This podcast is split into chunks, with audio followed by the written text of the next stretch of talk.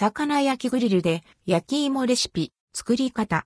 ねっとり甘く濃厚に仕上げるコツ。裏技、さつまいもの選び方。この時期スーパーなどでいい匂いをさせて誘惑してくる、や芋。買ってもいいですが、家庭でも手軽に作れます。おすすめは、魚焼きグリルを使ったや芋。魚焼きグリルで簡単や芋レシピ。用意するものさつまいも、細め、アルミホイル。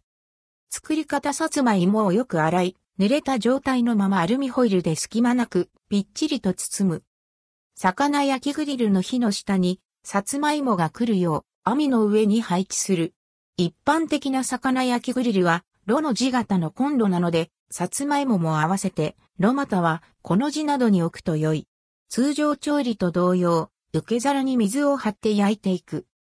最弱くらいの弱火で30分ほど加熱。途中1から2回さつま芋を転がし、火の当たる面を変える。火を止めてからそのまま10分放置。これで完成。取り出して、硬いようであれば再度アルミホイルで包み、追加加熱する。魚焼きグリルで焼き芋味はホクホクより、ねっとりよりの食感はまさにや芋。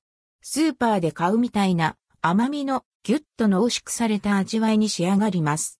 より香ばしく仕上げたい人は、仕上げにアルミを剥がして軽く焼くと。ポイントは、細めのさつまいもを使うこと。太めだと火が通りにくく、また焼く際に火に面した部分が焦げてしまいます。